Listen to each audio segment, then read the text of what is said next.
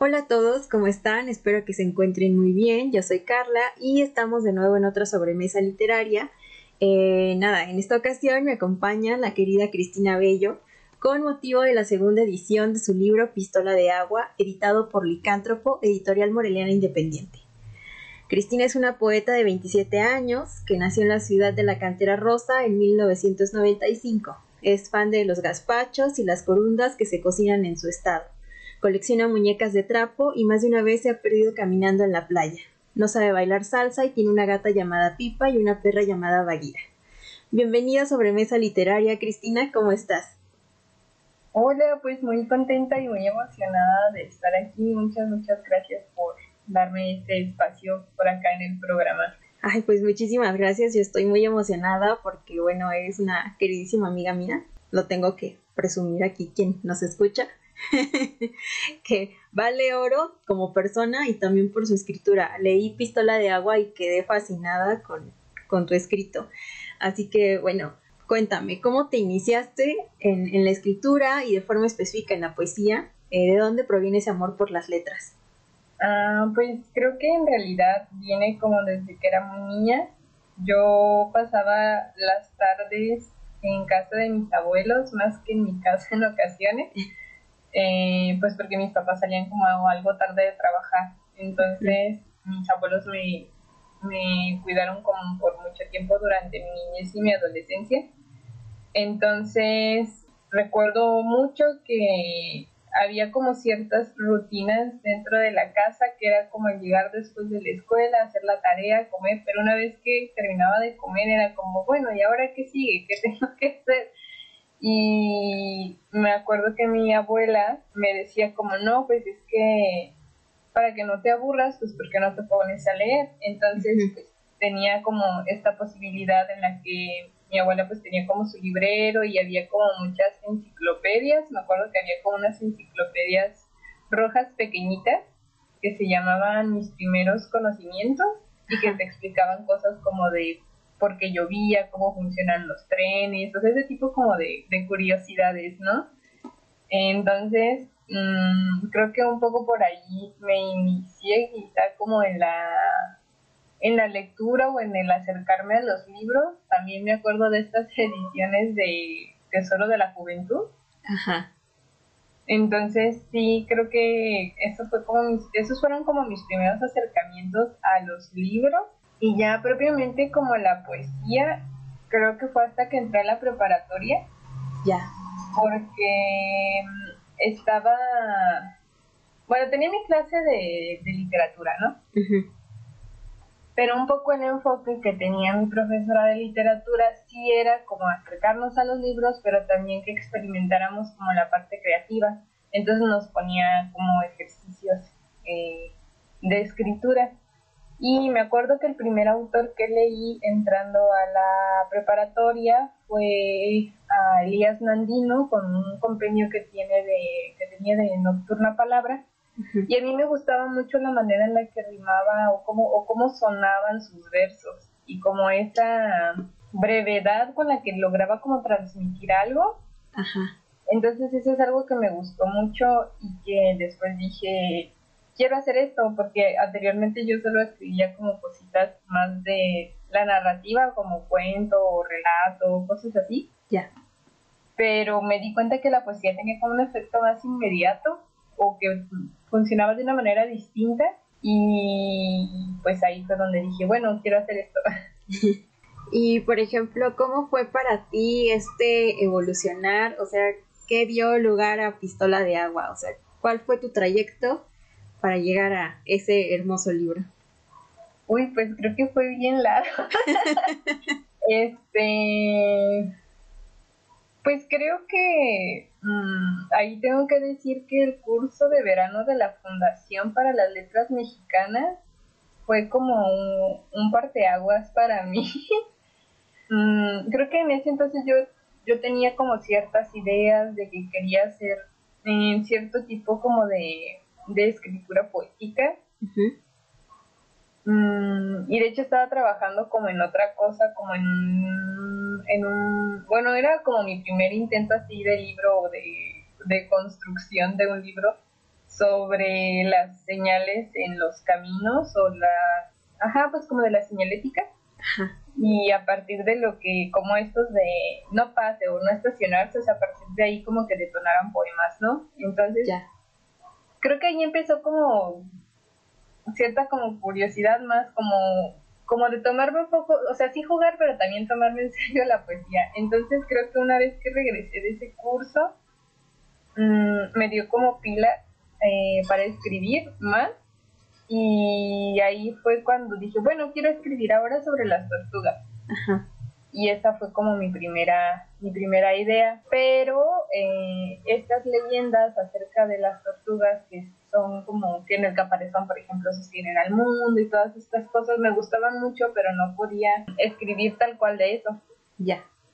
Entonces, una de las leyendas me llevó a otra acerca de la fundación de Japón, mm. donde, bueno, la platico brevemente. Este, unos seres invisibles que se encuentran como en lo etéreo, en el espacio, eh, envían a dos de sus hijos a poblar la tierra para que de Japón, que son Izanami e Izanagi. Ajá. Entonces, eh, una vez que los envían, ellos intentan tener relaciones sexuales, pero cuando las tienen, eh, es Izanami, la, hermana, o sea, la mujer, eh, quien habla primero, ¿no? Le dice, como ven aquí, hermoso hermano, y o sea, como, como esta poesía también, para acercarse a, a, su hermano y entonces este, procrear. Pero todos los hijos que tienen eh, nacen como con malformaciones o de repente son deidades eh, como de lo extraño. Entonces creen que no está funcionando la situación y se regresan como a este otro universo donde están estos seres y entonces le dicen es que el problema es que mm, no debe hablar nunca la mujer primero, tiene que hablar el hombre. Ya. Y, entonces a mí eso me impactó mucho. Dije, bueno, es que es la historia de fundación y qué fuerte eh, que desde ahí se esté como imponiendo esta parte de que no es no es la mujer la que debe hablar primero, sino que tiene que ser el hombre. Entonces a mí me hizo como mucho clic ese asunto en ese momento de mi vida. Y recuerdo que justamente a partir de ahí yo quise imitar como esta escritura muy oriental o muy de la naturaleza. Yo quería contar como, como esta otra parte, como el sentir de Sanami, ¿no? O sea, de, esta, de esta mujer eh, ante eso que le estaban diciendo. Pero no me salió muy bien el experimento. O sea, supongo que también tiene que ver con que mi tradición es muy diferente, ¿no? O sea, la forma en la que concebimos el mundo simplemente es muy distinta. Entonces creo que eso sí funcionó, digamos, como una barrera eh, en la construcción de pistola de agua, ¿no? O sea, que sí parte como desde esta leyenda oriental, pero hubo un momento en el que dije, bueno, si yo soy esta, como esta mujer eh, viviendo en, México, en Michoacán, y esto me sigue resonando, pues puedo tomar como estas parte de lo que me rodea para construir otra cosa. Puedo seguir contando esta historia porque finalmente aplica para muchas otras mujeres, ¿no? Y creo que más o menos como por ahí fue el nacimiento de la idea. Ya. Y bueno, por ejemplo, sale Pistola de Agua. Más adelante nos detendremos un poco más en cuanto al contenido. Eh, pero bueno, sale, ganas en Dolores Castro. ¿Cómo fue esa experiencia y cómo es también esta, este segundo lanzamiento que tiene ahora con Licántropo Editorial? Ay, pues fue algo muy sorpresivo. y es algo que recuerdo como con mucho amor y con mucho gusto y de repente sí se me hace muy increíble que ya hayan pasado dos años de eso. O bueno, prácticamente, sí, ya dos años van a ser creo que sí fue algo que no me esperaba y algo con lo que siempre voy a estar muy agradecida con el IMAD y con Dolores Castro por existir, porque sin ella no existiría este premio y probablemente no existiría mi libro, ¿no? O, o no sé, ¿no? Bueno, creo que sí, que definitivamente igual y existiría en otras formas, tal vez, pero no pertenecería como a esta parte del, del Dolores Castro. Y bueno, la segunda edición fue una propuesta de, de parte de los editores, lo cual yo agradezco mucho porque aunque la primera edición de Limac fue como muy preciosa, eh, siempre sucede esto un, poco como con las instituciones que lamentablemente no se reparten como tantos ejemplares, o hay algunos que se quedan en bodega o cosas así, entonces em, hubo mucha gente a la que le quedé debiendo su ejemplar y sí llegó un momento en el que se agotó de plano la, la edición. Entonces, creo que cuando me hicieron como la propuesta, yo dije que por supuesto muchas gracias. Mm, porque creo que sí, pues es como buscarle una casa distinta y me da como mucha felicidad también que pasa como de colegas de la universidad. Eh, algo que platicábamos en alguna de las, de las reuniones era, ayer estábamos compartiendo el salón de clases y hoy ustedes están creando esta editorial que creo que también hace mucha falta eh, en el estado que surjan como estos proyectos independientes sí. y que sea como como mi libro no o sea es como como muy bonito porque igual es como esta parte quizá como de la fantasía que uno tiene como estudiante de, letras no al principio que yo recuerdo que se decía de, ay, yo quiero ser escritora, ¿no? Y, y un poco ellos igual era como de, no, pues que sería padre editar, no sé qué, ¿no? O sea, por ejemplo, pienso que Maricruz, que es una de las, de las editoras, yo recuerdo también que tenía como una, una pequeña edición que sacaba, ¿no? Eh,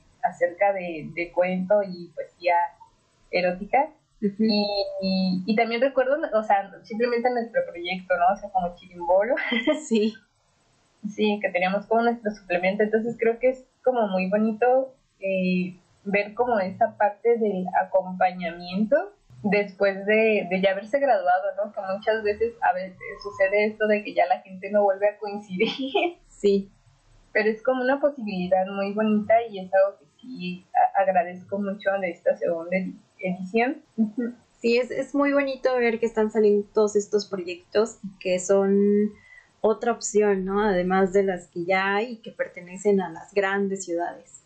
Y eso demuestra que todo el país en general tiene un, gran potencial, ¿no? Entonces, eh, yo también estoy muy emocionada con el surgimiento del licántropo y qué mejor que inicien con tu libro. Es, es muy emocionante para mí eh, ver cómo se consuman todos sus proyectos sí es, es muy, bueno, es sí como muy curioso, ¿no? Verlo, o sea, a la distancia, es como eso, creo que eso es como lo que más me impresiona y, agradezco de verdad.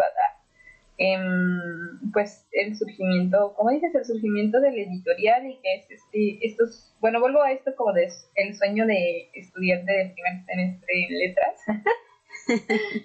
y que ahora realmente se estén llevando a cabo esos proyectos en los que se hablaban en el aula, ¿no? Sí. Y, bueno, también de seguro tendrá una gran recepción eh, tu libro con, con, nuevos y nuevas lectoras. Que, por cierto, eh, regresando ya un poco a tu libro Pistola de Agua, bueno, ya te lo he mencionado y lo vuelvo a decir, me encantó el libro y hay varios puntos que me llaman la atención. El primero que quisiera comentar contigo es la presencia constante de la infancia. Esta perspectiva de varios personajes, ¿no? Que surge a partir de la infancia. ¿Cómo fue para ti escribir desde esta visión? Pues creo que fue complicado en el sentido de que a veces cuesta trabajo elegir como desde la voz, desde la que quieres hablar. Sí. Mm, pero creo que los niños tienen una lucidez muy distinta a la de los adultos, ¿no? Claro. son más, más lúcidos, ¿no? Entonces, recuerdo que en ese momento también había leído Barranca de Diana del Ángel.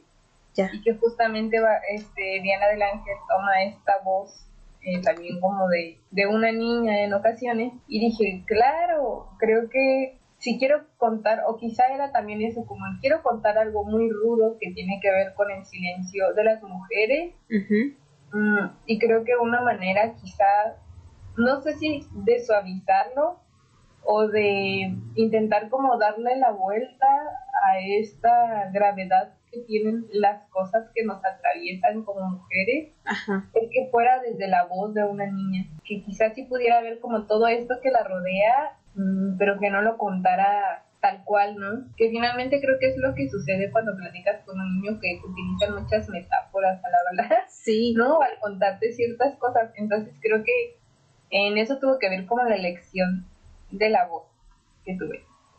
Ya. Y, y es que también es muy interesante porque, bueno, hay muchas partes a lo largo del libro donde es una constante la adaptación y esta violencia latente, que a lo mejor no es del todo explícita, pero está ahí, ¿no? Por ejemplo, con la caída del meteorito. Eh, no vamos a hacer acá spoilers ni nada para que se animen y corran a leer el libro.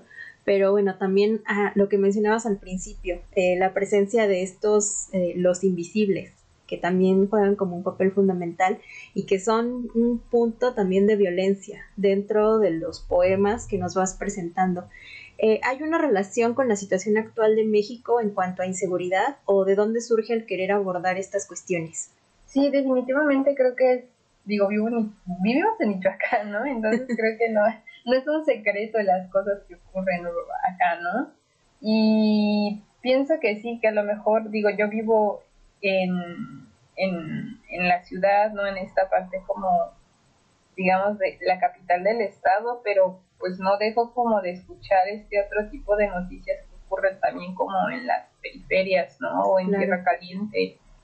Eh, acá, entonces, sí, definitivamente sí hay un reflejo de estas células que llegan a los lugares eh, a desplazar también a la gente, ¿no?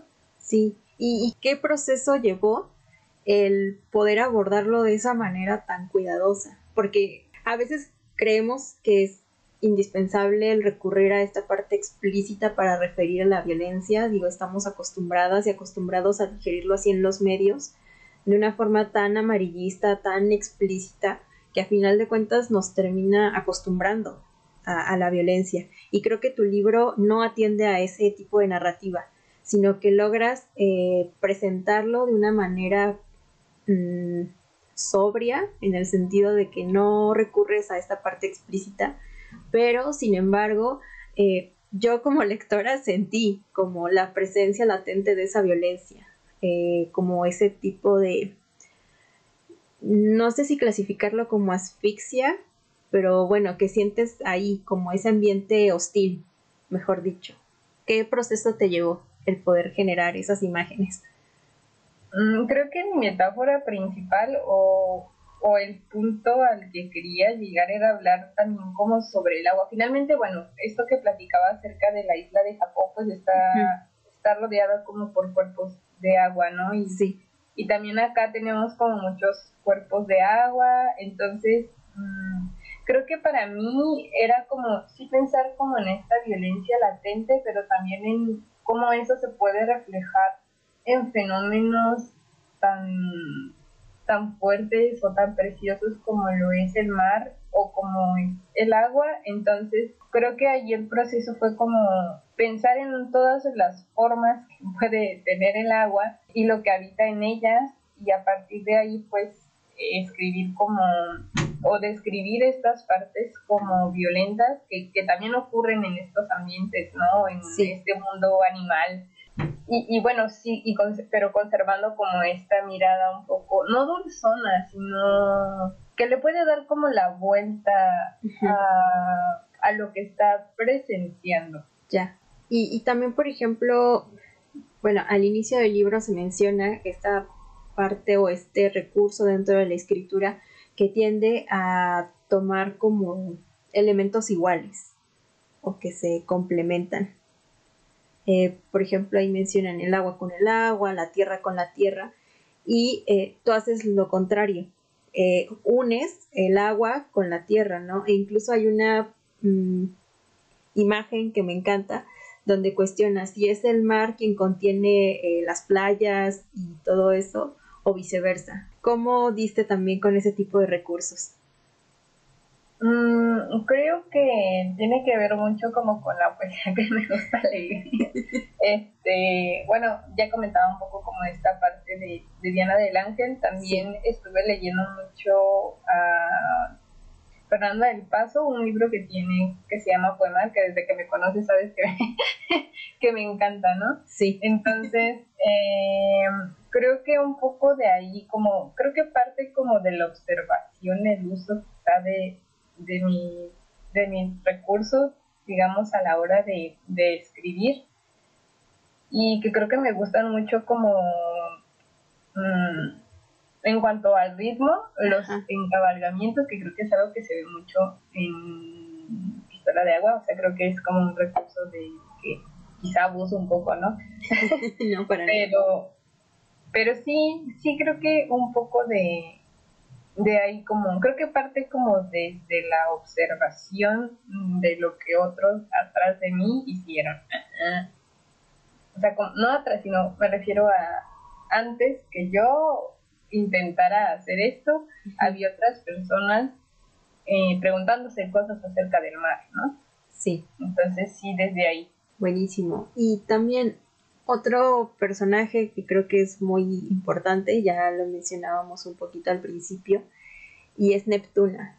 Es muy interesante desde la perspectiva en que la presentas eh, en Pistola de Agua. ¿Cómo fue para ti eh, trabajar este personaje? que bueno, ya ha sido presentado en varios textos a lo largo de la historia de la literatura.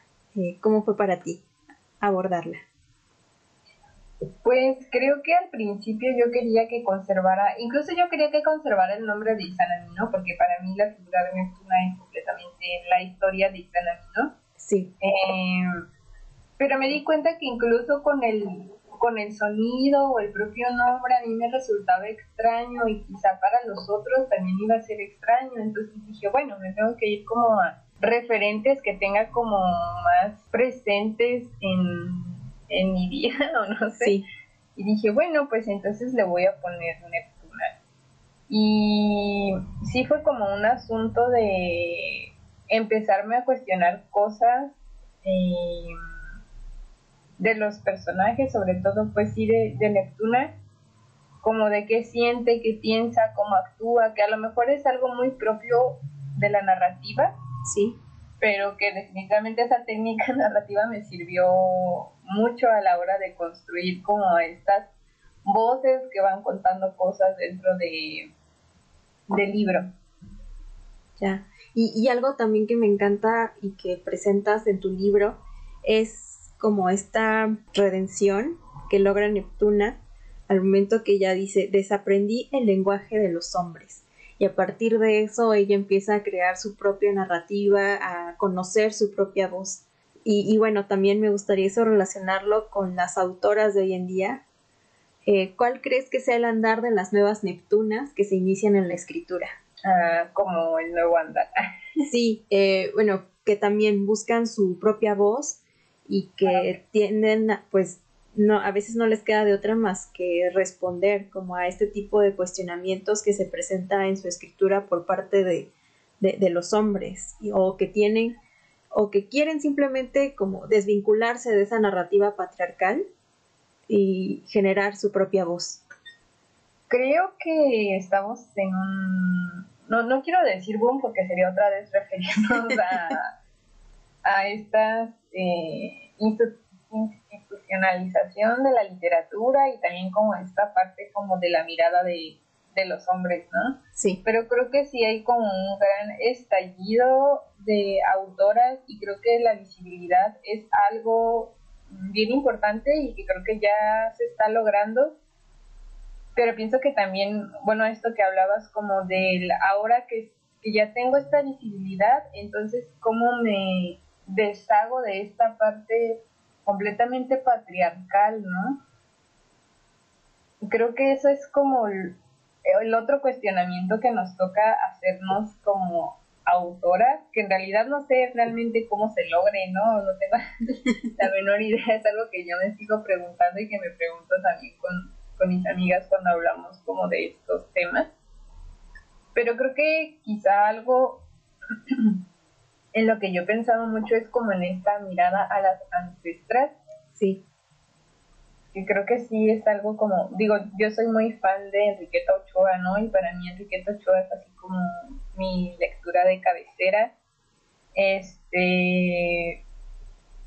Y quizá es eso, como voltear a ver atrás, pero también preguntarnos a través de esta visibilidad qué es lo que vamos a hacer ahora o cómo nos vamos a deshacer de, de, eso otro, ¿no? Que nos dijeron que es la literatura y que debe hacerse de esa manera. Sí, definitivamente. Y también, eh, bueno, llegué a un punto en el que yo me apropié de los personajes que nos presentas y, creo que también es interesante hacer un ejercicio de reflexión, ¿no? De cómo las Neptunas de hoy en día eh, pueden generar su propia narrativa y también responder a lo que esos seres invisibles eh, tratan de eh, sostener como la narrativa oficial. Cuéntame más sobre eso.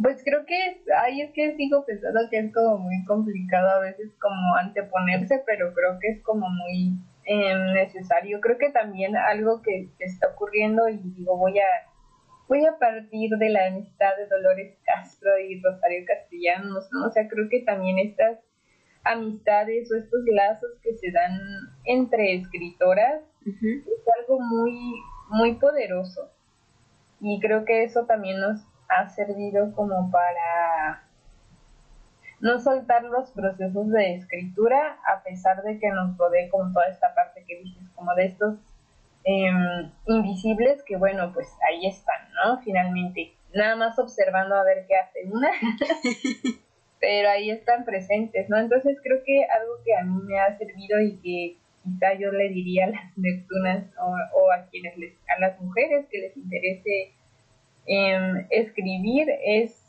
pues empezar a tejer estas redes entre amigas que escriban o que, o que pinten o, entre mujeres simplemente, ¿no? O sea, creo que mm, la creatividad se puede manifestar en muchas, en muchas cosas.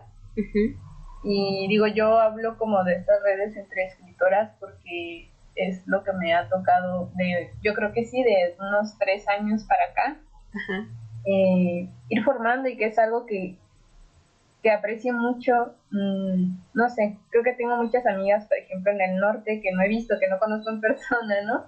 Pero sí es como de, oye, tengo un bloqueo creativo, oye, me revisas este poema, entonces creo que es como una comunidad bien bonita, o sea, como poder llegar como a esta parte también de la confianza y que se me hace como bien importante como el, el que eso no, no permite que te tumbes, ¿no? Creo que a mis amigas, eh, en esta parte de la escritura, mis amigas que, que escriben y que también son lectoras, me han salvado en ese sentido.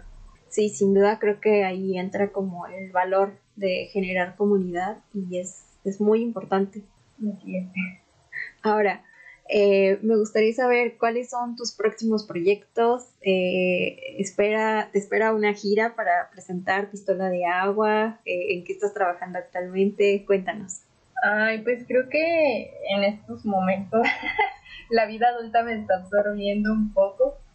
entonces de repente sí encuentro algo complicado. Creo que, por ejemplo, cuando escribí Pistola de Agua sí tenía como esta disciplina de sentarme a escribir un poema todos los días, así fuera bueno, malo o como sea.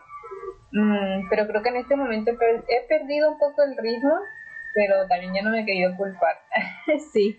Como por no tenerlo, porque pues hay otras cosas que, estoy haciendo, aunque yo sienta que no estoy escribiendo, en realidad estoy escribiendo y escribo todos los días. Este, entonces pues es una experiencia muy, muy distinta.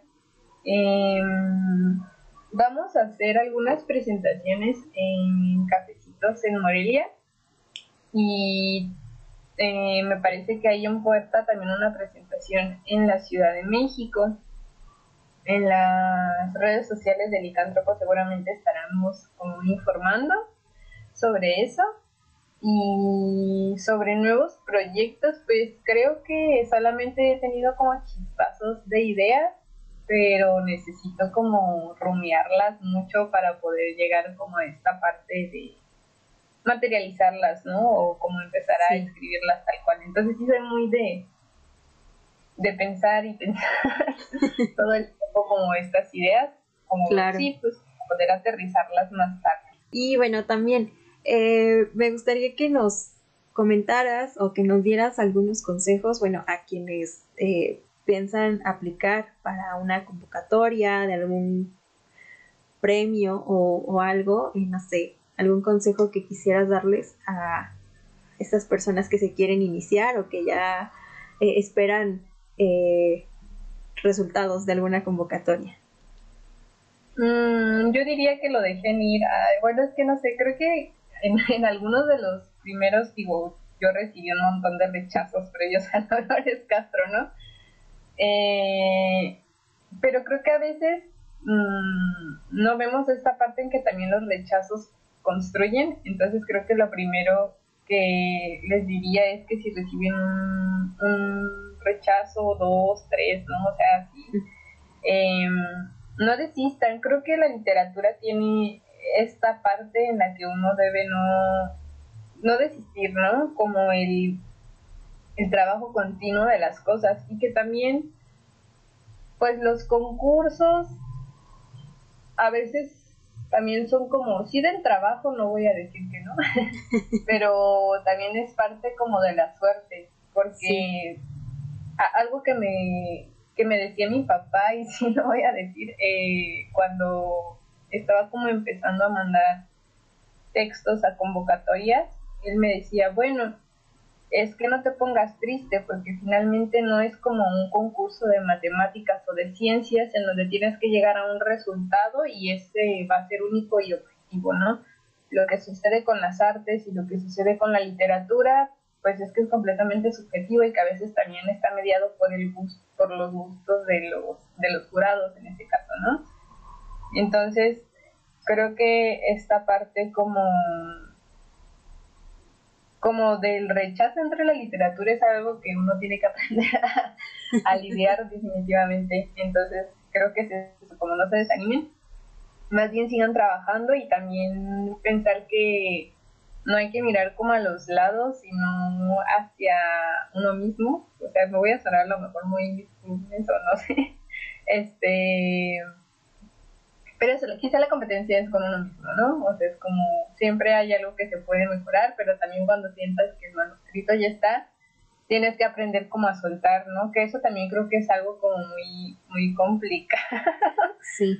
Eh, ponerle punto final a algo, ¿no? Pero sí creo que el hecho de ya enviar el manuscrito a alguna parte es como aprender a, a soltar y no ser como tan aprensivos con las fechas, porque a mí sí me ha pasado mucho eso, bueno, todavía me pasa, es como de, ay, van a dar resultados y todavía no recibo correo o cosas así, ¿no? Entonces sí, creo que no desistir y aprender a soltar. Ah, muchísimas gracias. Y bueno, ya para cerrar, eh, ¿nos podrías compartir eh, qué lees en estos momentos?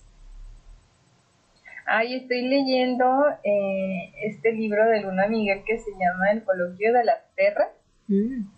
que justamente eh, es em, el rescate y las cartas a algunas escritoras latinoamericanas. Y es como esta búsqueda por cambiar como los estereotipos. Justo terminé el capítulo donde habla acerca de Pita Amor y bueno, sabemos que Pita Morera como esta parte de que es una mujer muy bella y de repente su, su poesía y pues sí esa literatura quedó como de lado y más bien la pintan como esta mujer excéntrica, pero bueno, también tenía esta parte de que era una excelente escritora y ay, justo vi una frase muy preciosa que me gustó mucho, que es algo que decía Pita Amor, que era algo así como de, a mí me cuesta más trabajo pintarme un ojo que escribir una décima, ¿no? Entonces, sí, bueno, me gusta mucho este texto de Luna Miguel donde hace como este, este rescate y también les escribe cartas a las escritoras, que bueno, insisto en esta parte, quizá no muy clavada con el asunto de las ancestras, pero que bueno, que creo que es algo que también se ve mucho en, en este texto de Luna Miguel y que me está gustando mucho. Y este, empecé a leer Voyager de Nona Fernández, que también es, es un texto que a mí me está volando la cabeza. Librazo. Sí, entonces sí ando un poco más como leyendo ensayo y narrativa. Ya, muchísimas gracias. Y eh, bueno, ya nos has recomendado acá muchas autoras, eh, pero bueno, no sé si nos pudieras recomendar otras dos o tres. Mm, a ver, creo que eh, voy a recomendar a Clio Mendoza porque me gusta mucho su, su literatura. También Estefanía Arista, que debo decir que es una, una amiga a la que yo aprecio mucho. Ella es, es de Tijuana, acaba de sacar su libro, bueno, hace, no recuerdo si el año pasado salió, pero no tiene mucho, en Dharma Books. Este, y es su, su primer libro, ¿no? Entonces es muy, muy, muy precioso. Ojalá se puedan acercar al, al trabajo de Estefanía Arista. Y también de Elizabeth Camacho Lara. Ella tiene algunas publicaciones en, en, revistas electrónicas y creo que son mujeres o que están haciendo cosas bien interesantes eh, eh, dentro como de la literatura nacional. Va, bueno, muchísimas gracias Cristina. Eh, antes de despedirnos, no sé si nos pudieras eh, compartir tus redes sociales para aquellas lectoras y lectores que se quieran comunicar contigo. Ay, claro que sí, muchas gracias. Este, pues en Facebook estoy como Cristina Bello. Eh, en este en Instagram estoy como MS Aceitun mis aceitunas, así me pueden encontrar. Y bueno, creo que esas son mis únicas redes sociales. Va que va, muchísimas gracias y también gracias a ustedes quienes nos escuchan por acompañarnos en otra sobremesa literaria. Eh, las y los invito por favor leer Pistola de Agua, también seguir las publicaciones que va a sacar Licántropo próximamente y pues bueno, seguir la obra de Cristina, también síganla por favor para que estén al pendiente de todo lo que hace. Y pues nada, yo soy Carla y también las y los invito a seguirme como Carla Lectora en Twitter y Carla Lectora 1 en Instagram. Muchísimas gracias y nos vemos en otro episodio.